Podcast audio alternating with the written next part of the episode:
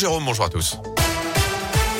Et à la une de l'actu ce jeudi, plus d'un mois de cavale pour l'évadé de la Talaudière. Un détenu multirécidiviste de 22 ans, interpellé donc hier à la gare de la Pardieu à Lyon. Il avait quitté sa cellule près de saint le 5 février dernier en escaladant notamment le mur d'enceinte avec des draps déjà condamnés à 24 reprises. doit être présenté à un juge d'instruction dans la journée. Le parquet requis en tout cas son incarcération. Je rappelle qu'il était détenu cette fois pour extorsion avec arme et vol à main armée. Les faits commis fin janvier à Feur à la Fouillouse. Il avait notamment ouvert le feu sur des voitures avec une compagne mineure. Les enquêteurs les avait d'ailleurs surnommés les Bonnie and Clyde. Un ado de 16 ans gravement blessé en Haute-Loire. D'après le progrès, il aurait percuté la portière d'une voiture qui sortait de son stationnement hier midi rue de Corsac. Lui était à bord d'un scooter, victime de plusieurs fractures. Il a été transporté en urgence absolue vers l'hôpital Émile Roux du Puy-en-Velay.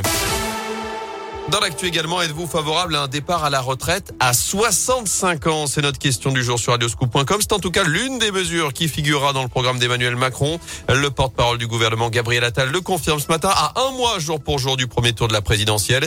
Il prévoit aussi un minimum de retraite à 1100 euros pour les carrières complètes et la suppression des principaux régimes spéciaux.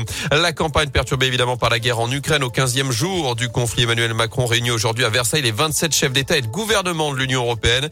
Au programme des discussions, l'accueil des réfugiés, l'indépendance énergétique, mais aussi les capacités de défense communes. Alors pour la première fois depuis le début de cette guerre, les ministres russes et ukrainiens des Affaires étrangères se retrouvent en Turquie aujourd'hui pour de nouvelles négociations. Sur le terrain, le président ukrainien Zelensky dénonce un crime de guerre après le bombardement hier d'un hôpital pédiatrique à Mariupol. Le dernier bilan des autorités fait désormais état de trois morts, dont une fillette, alors que l'offensive russe se précise à Kiev.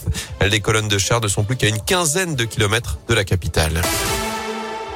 Avis aux amateurs de cyclisme, les coureurs de Paris-Nice sont chez nous aujourd'hui, quatre ans après le critérium du Dauphiné. Saint-Just-Saint-Rambert accueille le départ de la cinquième étape de la course au soleil. En fin de matinée, les cyclistes partiront à 11h du boulevard de la Libération côté Saint-Rambert. Avant cela, la présentation des équipes se fera dans moins d'une heure, place de la République. L'occasion de voir notamment le maillot jaune, le Belge Wout van Aert, vainqueur hier du contre-la-montre dans l'Allier. La matinée promet en tout cas d'être festive. Jérôme Sagnard est conseiller municipal délégué aux événements à Saint-Just-Saint-Rambert. On est super heureux de voir revenir les équipes chez nous. Donc ça va être la fête. On fait des animations à partir de 9h30 jusqu'à 11h. Et donc on a des animations avec Pont et Pignon. C'est une association super dynamique qui est sur la commune, qui s'occupe de tout ce qui est autour du vélo des vélos, la déchetterie, qui les retape. Ils font vraiment quelque chose de citoyen avec cet atelier de réparation et d'entretien participatif. Et on aura un petit parcours de maniabilité à Drésienne pour les petits et à vélo pour les grands. Les écoles primaires, donc, ils vont pouvoir venir revoir. On a le collégien de France qui envoie trois classes avec leurs professeurs de sport. Et les amateurs de vélo les voient beaucoup plus facilement parce qu'il y a moins de barrières par rapport au Tour de France. Ça peut attirer que du monde. Et près de 5000 personnes sont notamment attendues sur la commune ce matin. En revanche, attention, si vous êtes automobiliste, une bonne partie du centre-ville de Saint-Just-Saint-Rambert est fermée à la circulation depuis 6 heures ce matin. Il y aura aussi des perturbations, notamment à l'Etra, à la Talaudière, Saint-Chamond, puis dans le Pila pour le passage des coureurs entre 11h et 13h notamment euh, tout à l'heure. À retenir également l'énorme désillusion du PSG éliminé dès les huitièmes de finale de la Ligue des Champions. Paris battu à 3 buts 1 hier sur la pelouse du Real Madrid. Triplé de Karim Benzema en seulement 17 minutes.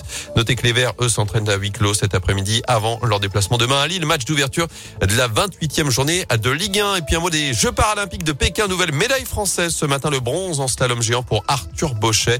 Sa troisième médaille après avoir décroché l'or en descente et en super combiné. La France en est à sept médailles.